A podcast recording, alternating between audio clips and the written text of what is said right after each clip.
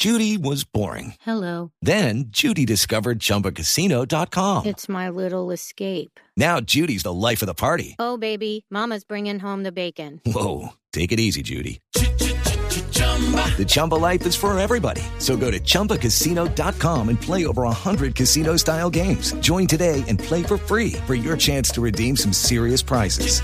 chumba ChumbaCasino.com. No purchase necessary. Void where prohibited by law. 18 plus terms and conditions apply. See website for details. Una señal que se enlaza. Regiones conectadas a través de un dial.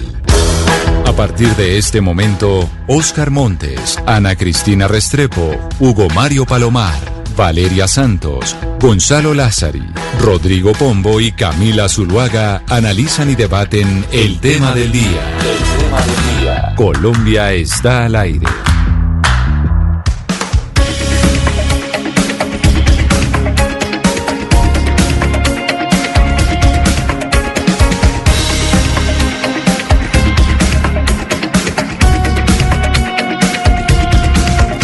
Del día, 15 minutos, y es momento de entrar en nuestro tema del día, en donde sin duda alguna la noticia más importante tiene que ver con la cifra de desempleo.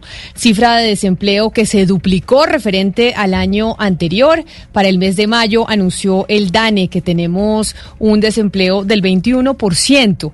Y hemos venido comentando a lo largo de este año y del año anterior que Colombia viene aumentando en sus cifras de desempleo, incluso antes del coronavirus. Lo que pasa es que el coronavirus obviamente disparó la cifra de desempleo y pues eh, mostró unas debilidades que tenía nuestro país como esa brecha entre el desempleo de mujeres y hombres, donde las mujeres siempre son más afectadas por el desempleo, también eh, los jóvenes y en este caso, en esta cifra de desempleo que, que mostró el DANE, también se evidencia cómo aquellas personas que tienen menos educación son las que más han perdido su trabajo, aumentando así la brecha de desigualdad. Pero precisamente hoy para hablar del desempleo, para hacer análisis de esas cifras, de qué se puede hacer, de qué nos encontramos, de qué dijo el, eh, el Departamento de Estadística Nacional sobre el desempleo, nos acompaña el doctor Luis Fernando Mejía, que es el director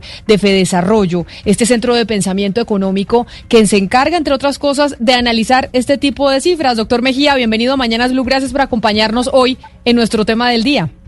Muy buenas tardes, un especial saludo, muchísimas gracias por la invitación. Saludo para todos los compañeros del panel y por supuesto para todos los oyentes. Y también nos acompaña el fundador eh, de Radar, Camilo Herrera, para también hablar sobre qué se puede hacer para reactivar el empleo en Colombia o si básicamente estas son las cifras que vamos a ver por el resto del año. Doctor Herrera, bienvenido, gracias por acompañarnos. Camila, muchísimas gracias a ti, a toda la audiencia y a las personas con las que vamos a conversar. Y entonces empiezo preguntándoles a los dos, y empiezo por usted, doctor Mejía, y es el primer análisis que usted hace cuando ve esas cifras del DANE que entregaron hoy a las 10 de la mañana, en donde Colombia está con un 21% del desempleo en el mes de mayo, ¿eso qué nos dice? Pues mira, yo creo que está en línea con las expectativas que teníamos nosotros. De hecho, estábamos justo anticipando una cifra del 21% como lo anunció el DANE para el mes de mayo. Yo creo que un tema muy importante para destacar, a pesar de lo malo de las cifras que se generan en materia de tasa de desempleo, es importante enfatizar que la destrucción del empleo fue inferior a lo que se había visto el año eh, en el mes anterior, en el mes de abril. Recordemos que en el mes de abril se estaban hablando de 5.4 millones de empleos, en este caso ya estuvimos por debajo de los 5 millones de empleos destruidos, y eso es una buena noticia, porque a pesar de nuevo del salto en la tasa de desempleo, que está ya ahora en cercano al 21%, lo que muestra es que seguramente las medidas de reactivación gradual de la economía que se empezaron a hacer eh, a finales del mes de abril, específicamente en el 27 de abril, cuando se reintroduce el sector de la construcción, luego en el mes de mayo cuando también se empiezan a reintroducir los sectores del comercio y la industria en algunas dimensiones, eso ha generado ya una recuperación parcial y nosotros estimamos que el mes de abril va a ser el peor en materia de destrucción de empleo y estas cifras de mayo lo ratifican. Por supuesto, esto no es para, para decir que las cifras son eh, extremadamente preocupantes. Son una cifra de desempleo por encima del 21%, pues prácticamente no teníamos en lo corrido este siglo XXI, ya por allá desde la gran crisis eh, económica que tuvimos los mercados emergentes y Colombia en 1999 no teníamos cifras de esta magnitud. Entonces continúa siendo una grave preocupación, por supuesto, el tema del desempleo debe ser yo creo que el principal objetivo de política económica, cómo lograr reactivar el empleo, porque de todas maneras la cifra sigue siendo muy, muy mala. Claro, pero entonces ahí yo le pregunto al, al doctor Camilo Herrera de Radar, si dicen el, el doctor Mejía, este va a ser el peor mes, abril va a ser el peor mes de desempleo con los pronósticos que se han hecho, pero si hoy, por ejemplo, en Bogotá, la capital de Colombia, estamos eh, en esta discusión entre el presidente de la República y la alcaldesa Claudia López de cerrar o no cerrar, de si volver o no volver eh, a la cuarentena, ¿por qué podríamos estar tan seguros que abril es el eh, va a ser el mes con la peor cifra de, cifra de desempleo y el desempleo no se no se va a agravar en los meses venideros? A ver, Camila, yo creo que lo, lo- lo que Fernando está diciendo es muy claro y es desde la información que tenemos, evidentemente la caída más grande de empleo que ha tenido Colombia es abril de este año. Si se dan otras cuarentenas en las ciudades, es posible que estas cifras cambien. Lo que tenemos es que analizar que seguramente tanto el gobierno nacional como el gobierno distrital van a encontrar las salidas para que esto siga mejorando. Como bien lo decía el doctor Mejía, estar hablando de que recuperamos en un, en, en un mes cerca de 740 mil empleos es una cifra muy importante. De hecho, otra cifra que es muy importante que hay que revisar con cuidado, que estamos hablando de que aún tenemos cerca de 22 millones de personas ocupadas, que es un número mucho más alto que la cantidad de hogares que hay. Es decir, eh, si bien es un dato promedio y habrán casos que son distintos y así evidentemente es, la mayoría de los hogares en Colombia tienen por lo menos una persona empleada en este momento, lo cual da eh, la capacidad de compra a los hogares y de una u otra manera hace que el impacto no sea tan fuerte. Y en la medida en que entre nuevas cuarentenas y las medidas políticas en torno a la función de protección social y, y de salud de la que estamos cambien, es muy posible que estos números se transformen como, como bien lo plantea el doctor Mejía. Mire, doctor Mejía, yo quiero hablar un poco de la información que acaba de dar el DANE por ciudades. Lo que estamos viendo es que la tasa de desempleo más alta fue en Neiva, 32,8, después Ibagué, Armenia, y la menor desempleo fueron Barranquilla con 14%, Cartagena con 16.1%. Quiero preguntarle qué está pasando específicamente en Neiva, porque creo que Neiva ni siquiera estaba en el radar del Ministerio de Trabajo como un lugar preocupante en temas de desempleo, y por qué Cartagena tiene unas tasas tan bajas cuando depende tanto del turismo.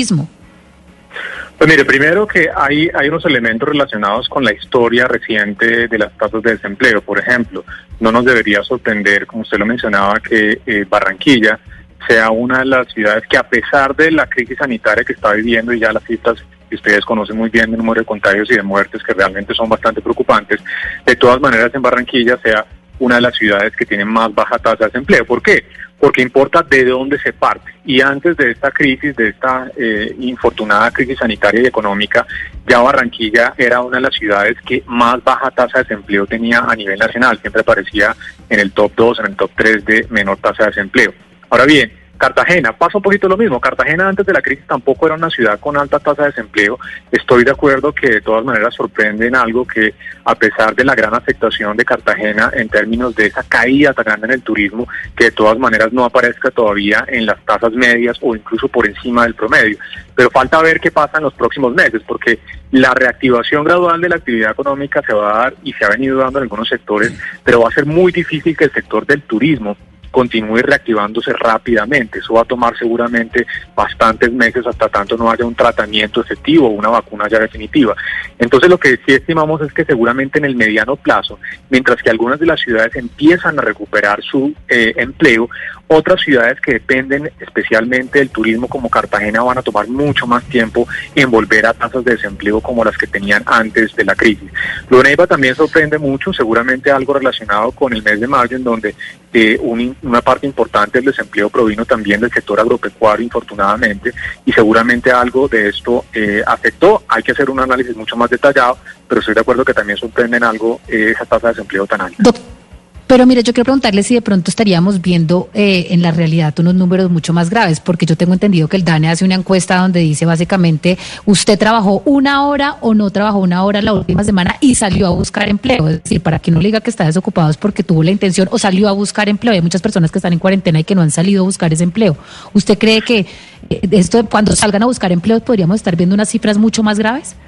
Sí, indudablemente. Eso que usted menciona es muy importante y es básicamente el hecho de que una parte de lo que los economistas llamamos la inactividad, es decir, personas que salen del mercado laboral porque simplemente no quieren buscar trabajo o porque como en esta coyuntura, especialmente los meses de abril y mayo, no pudieron hacerlo porque estaban básicamente confinados en sus casas, esa inactividad, una parte de ella seguramente es, eh, no es voluntaria, es involuntaria porque de nuevo no podían salir de sus casas a buscar empleo. Entonces fíjense lo que pasó entre abril y mayo. Abril fue un, un mes en donde se destruyeron 5.4 millones de empleos y la inactividad subió de manera muy importante también.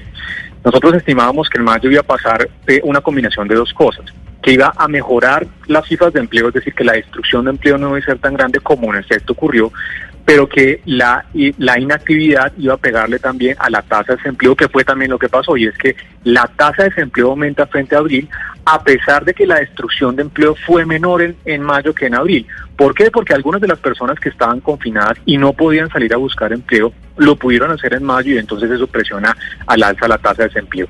Eso quiere decir que, de nuevo, en la medida en que se continúe reactivando la actividad económica, seguramente esa inactividad va a caer y eso va a presionar al alza la tasa de desempleo. Pero por otro lado también las cifras de empleo, de destrucción de empleo van a ser mucho más bajas y eso también va a mitigar ese aumento en la tasa de desempleo. Pero, pero de acuerdo a eso, doctor Mejía, le pregunto, porque muchos colombianos estamos esperando desde hace varios días el famoso pico de contagios. ¿También habrá un pico de desempleo? ¿Eso se puede prever? ¿Va a suceder? Pues mire, si la actividad económica como lo esperamos tenga su mayor contracción en el mes de abril, ya el DANE anunció hace algunas semanas que en efecto en el mes de abril la actividad económica se contrajo un 20%, una quinta parte de la actividad económica en el país se contrajo en ese mes de abril. Lo que nosotros estamos estimando es que esa va a ser, ese debe ser el mes de mayor contracción de la actividad económica y por ende también debería ser el pico en materia de destrucción de empleo. Pero como le decía el doctor Camilo Herrera ahora, también va a depender un poco de qué pasa con la necesidad de hacer una segunda cuarentena. Ya hay una discusión importante en mi caso de Bogotá, no sabemos qué va a pasar en Barranquilla si llega esta, este, esta demora, digamos, en el pico y aumenta de manera desbordada el número de muertes, el número de contagios, seguramente vamos a tener que implementar como país algunas medidas adicionales de restricciones a la actividad económica y eso podría entonces tener eh, como efecto un segundo pico en materia de desempleo. Ojalá que no, nosotros estimamos por ahora de nuevo que el peor mes en lo corrido este año va a ser abril y que ahí en adelante deberíamos ver mejores cifras en materia económica, incluyendo por supuesto en materia de empleo. Doctor Camilo, acudiendo a su experiencia como experto en consumo de hogares, le voy a transmitir una cifra que me dejó a mí eh, descongelado. Eh, son 17 millones 262 mil colombianos los que somos población ocupada, según el último informe del DANE pero de la población ocupada, el 24%, es decir, casi que uno de cada cinco están diciendo, oiga, yo tengo problemas en conseguir alimentos y en conseguir productos de limpieza a pesar de que soy población ocupada. Si eso sucede con la población ocupada, no me puedo imaginar lo que están sufriendo los, la población desocupada. ¿Ustedes cómo están viendo el desempleo de cara a los efectos en los hogares? Ah, Rodrigo, esa pregunta es muy importante porque tiene que ver también con eh, el impacto que han tenido las ayudas del gobierno y del sistema financiero a los hogares colombianos. Si bien efectivamente hay unos hogares que están teniendo problemas de abastecimiento, aunque son más casos aislados que la mayoría, eh, en lo que fue solamente abril y mayo se inyectaron cerca de 27 billones de pesos a la economía que se inyectaron de manera directa por parte del gobierno nacional y con el congelamiento del pago de los créditos eh, que tenían los hogares en algunos establecimientos financieros. Esto ayudó a que los hogares tuvieran una dinámica aún positiva a nivel de gasto de los hogares, por lo menos en su canasta básica, tanto en abril como mayo, pero evidentemente cerca del 25% de los hogares en Colombia, que si bien aún pueden estar empleados, están teniendo no solo problemas de capacidad de compra, sino que en ciertas regiones del país podemos estar teniendo fenómenos de abastecimiento de algunos productos. Profesor Camilo, tuvimos eh, la semana anterior en estos mismos micrófonos a un experto de la Universidad Javeriana, creo que era el que representaba el Observatorio de Gasto Público y, Política Fiscal, y nos decía que sus cuentas no le dan las que usted nos acaba de arrojar. Usted nos dijo que solo en abril y mayo, solo en abril y mayo, eh, a partir de y a través del Gobierno Nacional se inyectaron más de 27 billones de pesos líquidos en la economía. El profesor hablaba de una cifra muy, muy inferior, menor incluso que De el 5 billones. 3.6 billones, decía, Exacto, lo, decía el 3.6 gobierno. El gobierno anuncia esas transferencias, pero esas transferencias no se están dando. O sea, Si están está- en la es- eh, economía, pues, ¿te cicas lí- líquidas o no? Hay unas que sí, hay unas que no. Y los 27 billones, de repente yo me di a entender mal, incluyen también la congelamiento de créditos del gobierno. Cuando uno revisa los datos en detalle, permítame en un segundo, llego yo a la información. Lo que nos da es que la inyección que metió entre marzo y abril fue de 15,7 billones, que entran 1,8 billones por devolución del IVA, 2,4 por apoyo social adicional, lo cual termina siendo todas las medidas de alivio a hogares vulnerables. Por PAEF entran 6,6 billones. Claro, pero, pero ahí, pero ahí es, pero ahí, doctor Camilo, básicamente es lo- la crítica que hacían los profesores desde la Universidad Javeriana. Y es esa devolución del IVA no se puede contar como inyección a la economía, porque esa devolución del IVA al final era un programa que tenía eh, el gobierno nacional frente a una población eh, vulnerable. O sea, plata nueva que haya inyectado el gobierno por cuenta del, del coronavirus, vamos en 3.6 billones. No, no, Camila, esos no son los números. Estoy de acuerdo contigo en que el tema del IVA no era parte del proyecto, pero también es cierto que no se había nunca hecho una devolución de IVA. Se hizo en la medida en que estaba programado hacerse y que efectivamente concordó con las fechas del fenómeno en el que estamos. Pero la entrada de los 6,6 billones por programa de apoyo a empleo formal y los 4.8 del programa de apoyo a trabajadores por cuenta propia, más los más o menos, aquí no tengo las cifras exactas en la cabeza, 10 billones de pesos de congelamiento de no pago de las eh, las cuotas de los créditos financieros fue una ayuda para los hogares muy grande.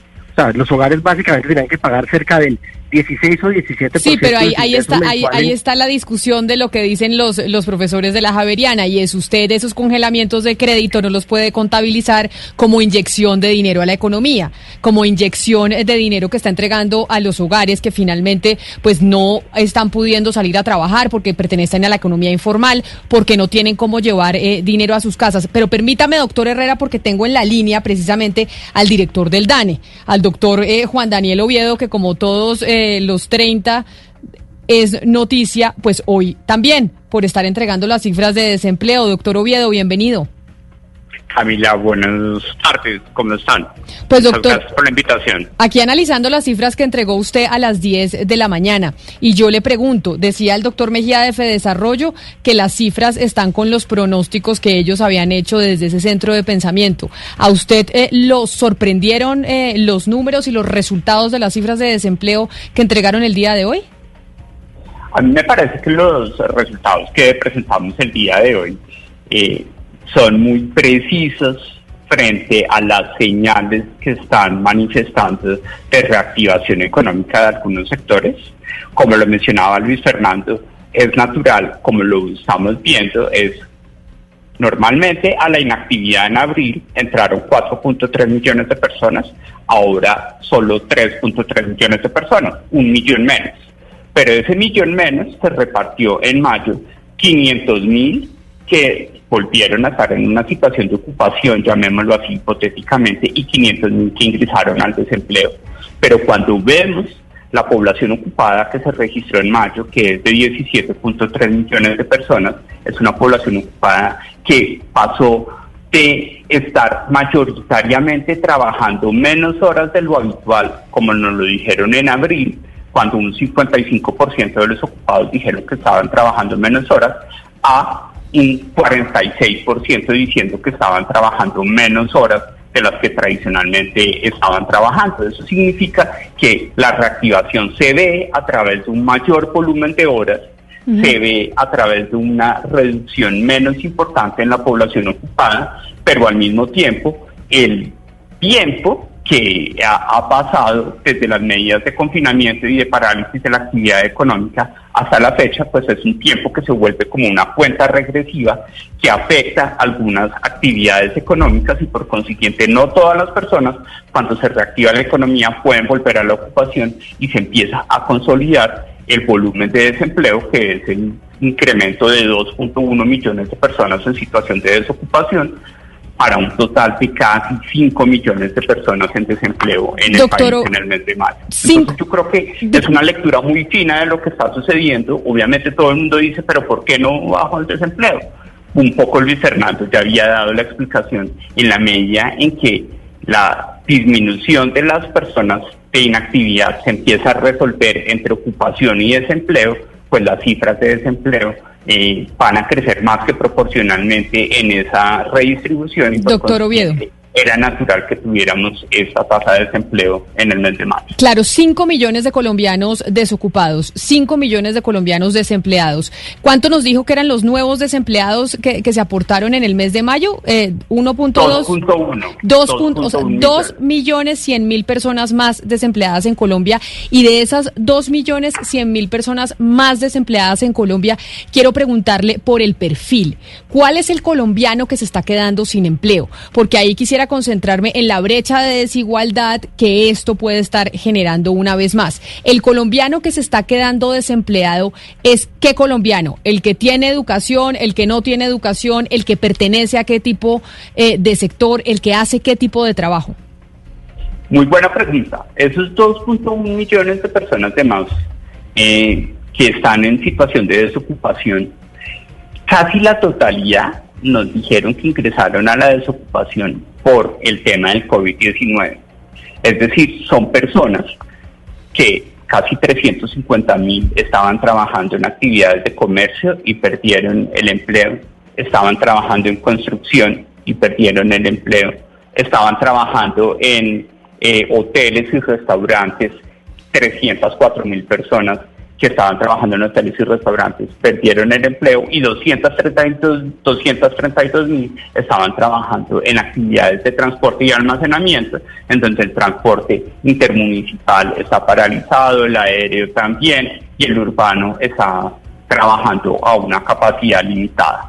Pero cuando queremos ver esa población desocupada, ¿cuánto tiempo lleva trabajando? Pues si toda ella esos 2.1 millones de personas de más que están en desempleo en este mes se debe al COVID-19, pues casi la mayoría están concentrados en un tiempo de búsqueda de trabajo de uno a tres meses, pero desafortunadamente casi el 91% de esa población desocupada además está concentrada en eh, niveles educativos de baja acumulación de capital humano, es decir, o que no tienen educación o que solo tienen básica, primaria y secundaria o que solo llegan a la educación media, es decir, que terminan el grado 11 de bachillerato. Entonces, eso lleva a que tengamos eh, el ajuste del mercado laboral que está dando frente a eh, los perfiles de bajo acumulación de capital humano y eso es una señal interesante para que el gobierno y el sector privado puedan definir estrategias de reactivación que busquen cómo revincular a personas en actividades económicas, por ejemplo, la construcción, el tema de obras civiles, que no requiere un, eh, eh, en masa, no requiere un alto capital humano para desarrollar esas actividades, para desarrollar estrategias de reactivación de la economía. Señor Oviedo, cuando miramos la tasa de, desempleo según sexo, vemos que el 15.2% de los hombres están desempleados frente al 21.4% de las mujeres. ¿Esto quiere decir que la brecha de género se ha agudizado o viene igual desde antes de la pandemia? Porque ya existía una brecha antes. ¿Se ha empeorado o ha sido la misma?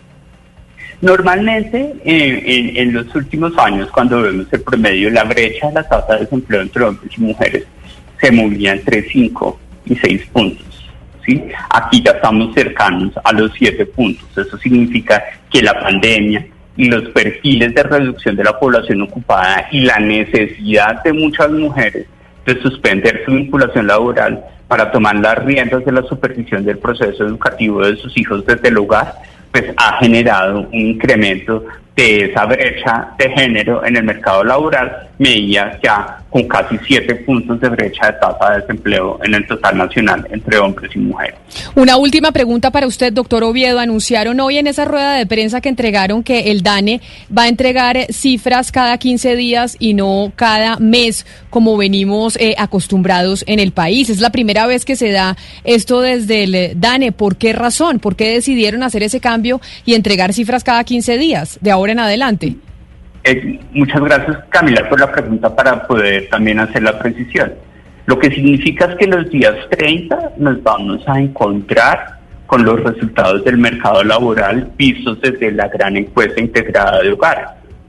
Y los días 15 nos vamos a encontrar con las fotos que podemos inferir de los movimientos que está teniendo el mercado laboral, ya no desde la encuesta de hogares, sino desde el aprovechamiento estadístico de un registro administrativo que es la famosa pila o la planilla de aportes laborales, en donde podemos ver esas noticias que hemos dado de eh, cuántos cotizantes independientes, dependientes, cuántas vacaciones, cuántas licencias, cuántas suspensiones se han dado y poder complementar las señales que vemos estructuralmente a través de la gran encuesta integrada de hogares con unas fotos que de pronto están más cercanas a la formalidad, que es la pila, en donde hay aportes de seguridad social, de pensión y de cajas de compensación familiar para tener fotos complementarias y que el país pueda tener dos luces complementarias para ver cuál es la dinámica del mercado laboral en el país.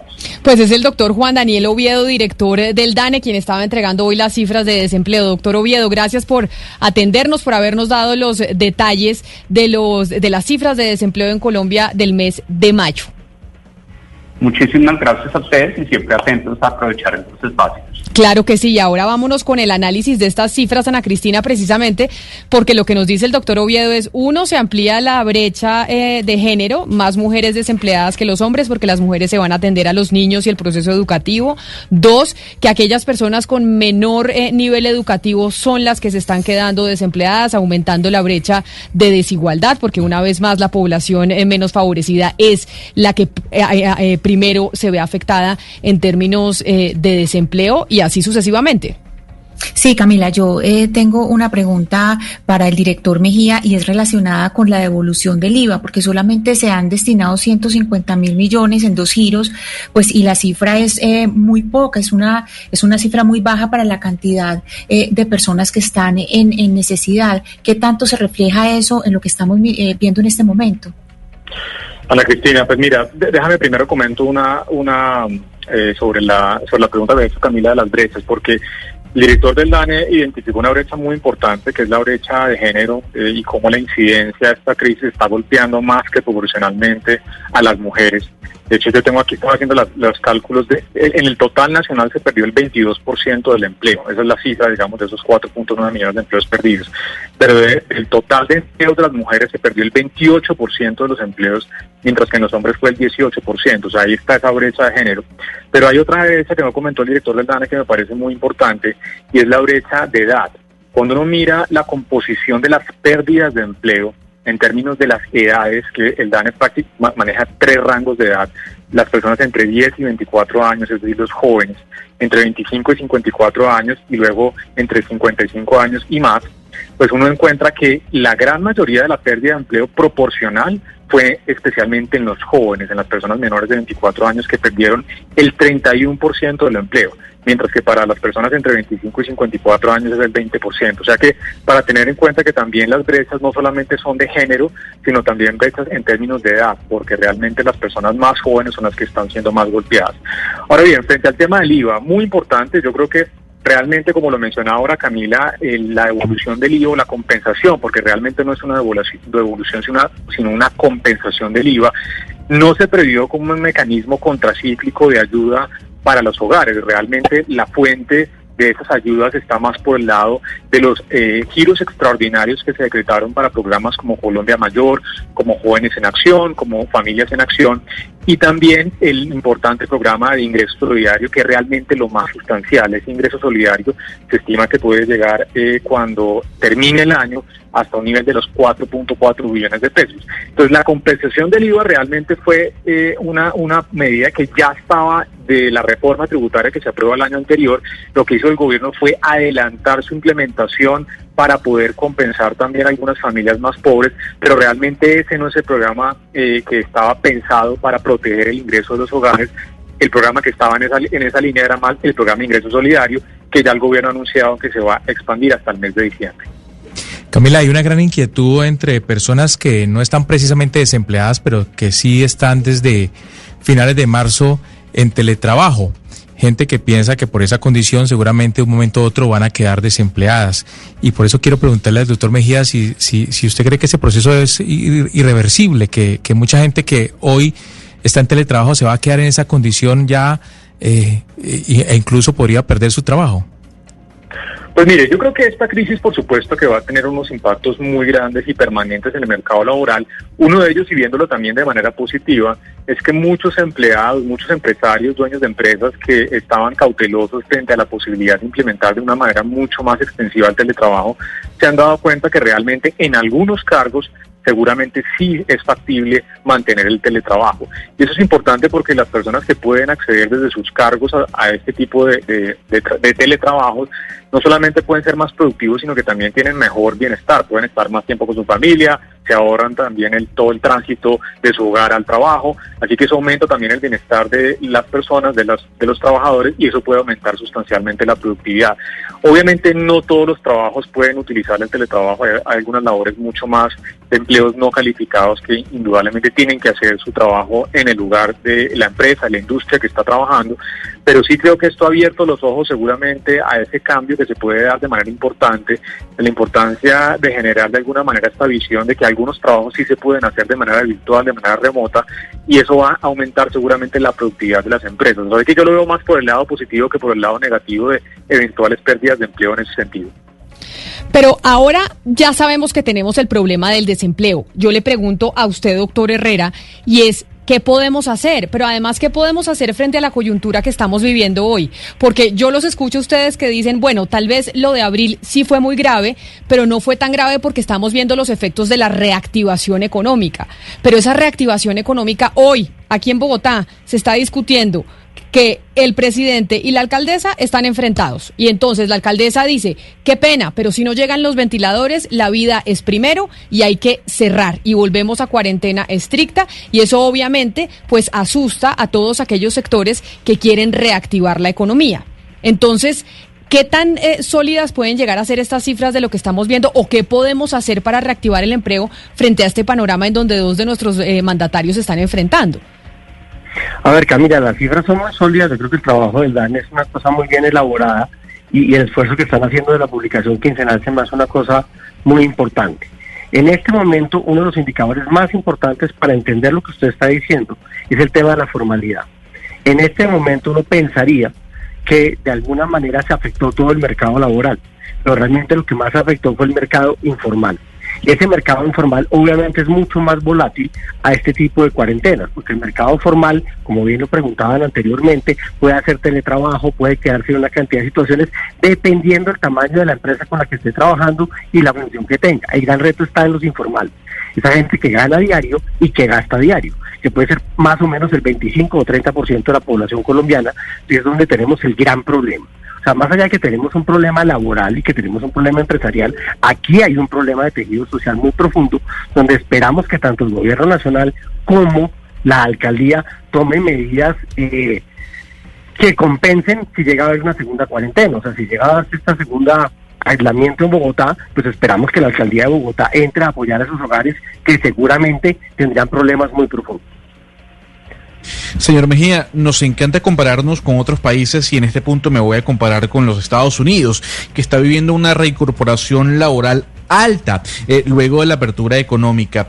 Colombia permite y facilita que exista una reincorporación de las personas al sistema laboral de una manera rápida eh, o esta recuperación será lenta? La pregunta para ser más conciso es, ¿ese 21% cuando se abra la economía desaparecerá rápido o será progresivo eh, eh, la disminución? Pues mire, Gonzalo, yo creo que la evolución de la tasa de desempleo va a ser lenta, es decir, seguramente vamos a tener este pico en estos meses de abril, mayo y junio. Lentamente se va a recuperar la generación de empleo y por ende también va a reducirse paulatinamente la tasa de desempleo. Pero nuestro pronóstico este año es que la tasa de desempleo promedio año 2020 va a ser cercana al 18%. Recordemos que el año pasado la tasa de desempleo promedio fue del 10,5%, así que hay un aumento sustancial muy importante prácticamente el 80% en esa tasa de desempleo, que muestra de alguna manera también los problemas estructurales que tiene nuestro mercado laboral. No hay que olvidar que antes de la crisis ya Colombia venía teniendo un problema de aumento paulatino en la tasa de desempleo y nuestra tasa de desempleo está muy por encima de la tasa de desempleo de la que de la que se observaba en los países pares como Argentina, Chile, México, que todos tienen tasas de desempleo o al menos antes de esta crisis la tenían por debajo del 8 o 7%. Así que tenemos un problema estructural y esto lo ato con la pregunta que hacía Camila ahora y es ¿qué se puede hacer? Nosotros hemos propuesto dos cosas muy puntuales, muy concretas. Una primera es complementar lo que se viene haciendo en términos de los subsidios a la nómina, que se estaban pensando de alguna manera para proteger el empleo, para evitar la destrucción del empleo, pero eso ya pasó, ya hubo destrucción del empleo y creo que hay que complementar estos subsidios ya no solamente para la permanencia del empleo, sino para incentivar la creación del empleo. Incentivos como, por ejemplo, que el Estado pueda subsidiar una parte importante de los costos no salariales, por ejemplo, los aportes eh, a pensión, eh, los aportes también a ARL, a riesgos laborales, y también a cajas de compensación. Eso suma 16 y medio del salario y podría ser un incentivo temporal para incentivar la creación del empleo formal. Y segundo, muy importante además para Bogotá, ya que Camila ha tocado varias veces el tema de Bogotá, infraestructura pública. Hay que organizar, armar un gran plan de choque para la infraestructura pública, inversiones en carreteras, en calles, en vías terciarias, no solamente a nivel nacional, sino a nivel territorial, que permitan dinamizar precisamente no solamente la actividad económica, sino especialmente el empleo no calificado que es altamente afectado en esta crisis. Y eso se puede financiar, por ejemplo, a través de recursos de regalías. Hoy en día hay alrededor de 7, 8 billones de pesos en las cuentas bancarias pendientes de aprobación y esto se podría orquestar de nuevo un gran paquete de inversión en infraestructura pública que jalona además diferentes sectores como los servicios, como la industria, como el comercio, y eso puede ser muy útil en esta coyuntura para poder acelerar esa recuperación del empleo, especialmente el empleo formal.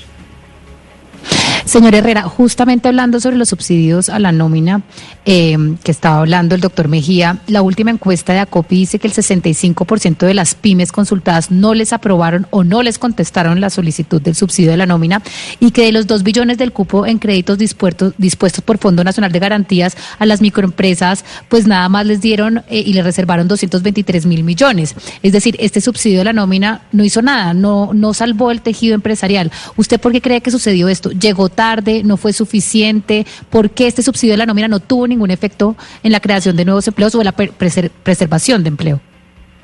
Ah, yo creo que el subsidio tuvo problemas muy grandes, sobre todo entre el anuncio del gobierno nacional de lo que se iba a hacer y otra cosa la ejecución.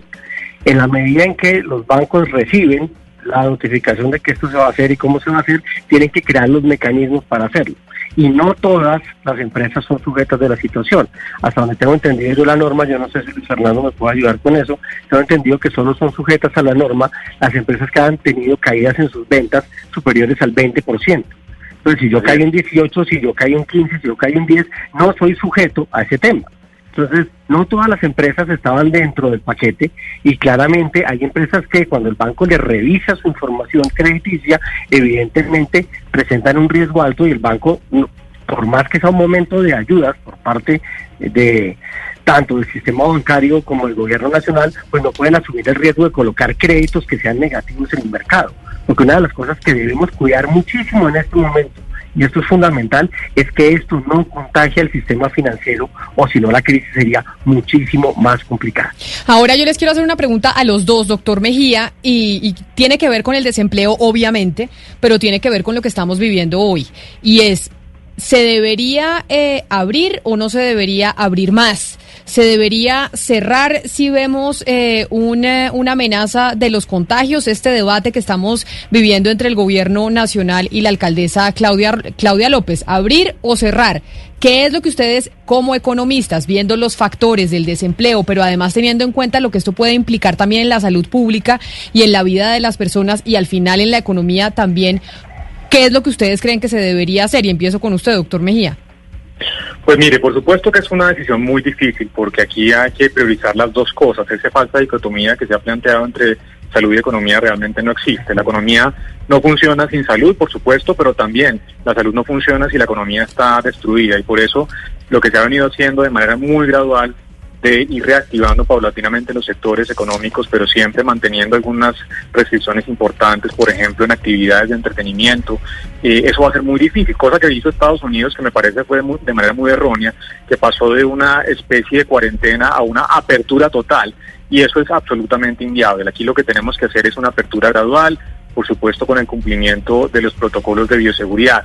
Ojalá que si el caso de Bogotá continúa empeorando y llega ese límite de alguna manera de ocupación de las UCI, lo que se plantea es especialmente una cuarentena focalizada. Bogotá es una ciudad muy grande, hay una gran cantidad de localidades todavía con una incidencia muy bajita en términos de contagios, en términos de muertes, y ojalá se pueda focalizar mejor.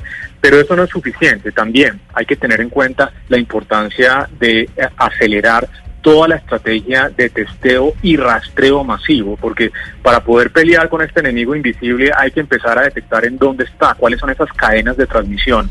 Entonces una cuarentena generalizada me parece que puede ser demasiado costoso, ojalá se pueda ser focalizado en algunas zonas de la ciudad, si no se puede, pues seguramente tendremos que volver a algo mucho más generalizado.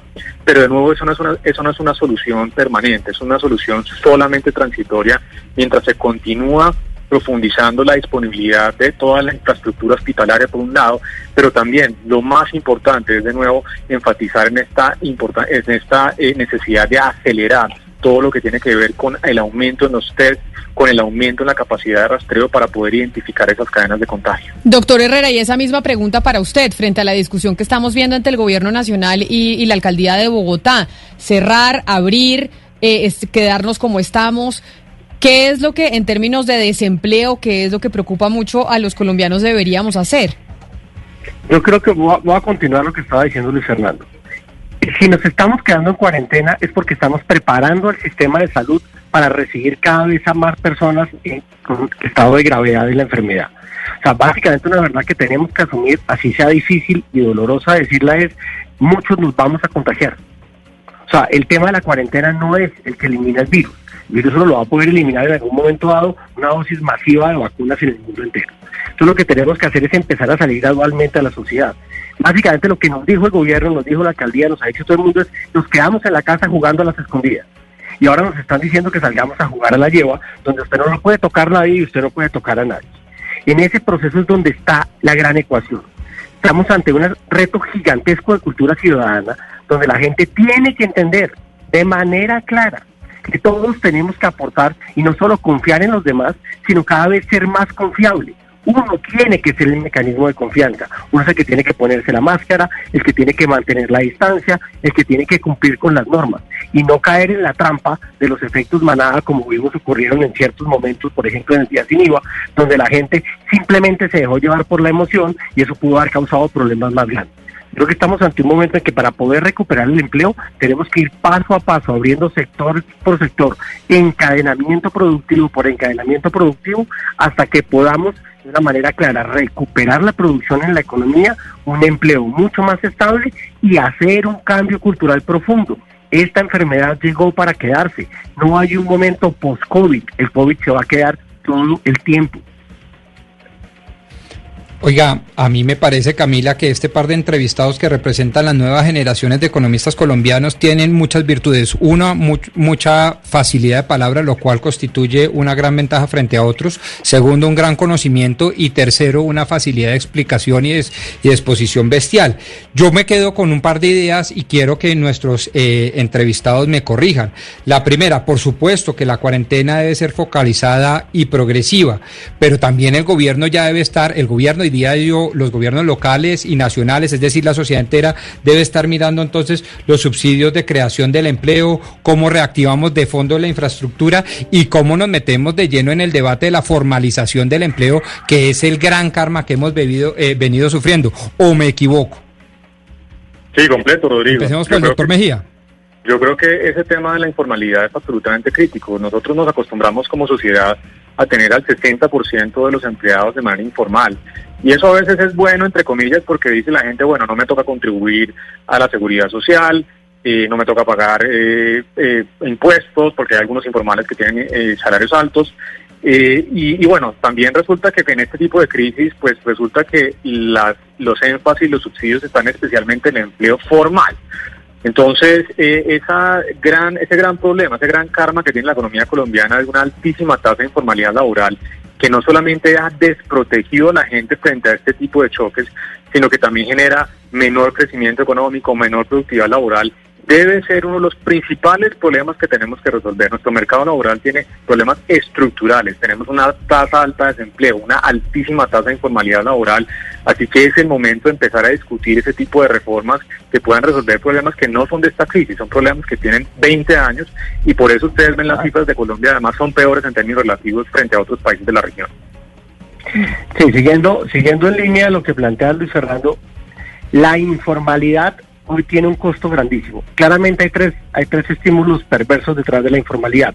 Uno, yo pago menos, entonces gano más plata, en el corto plazo, en el largo plazo no.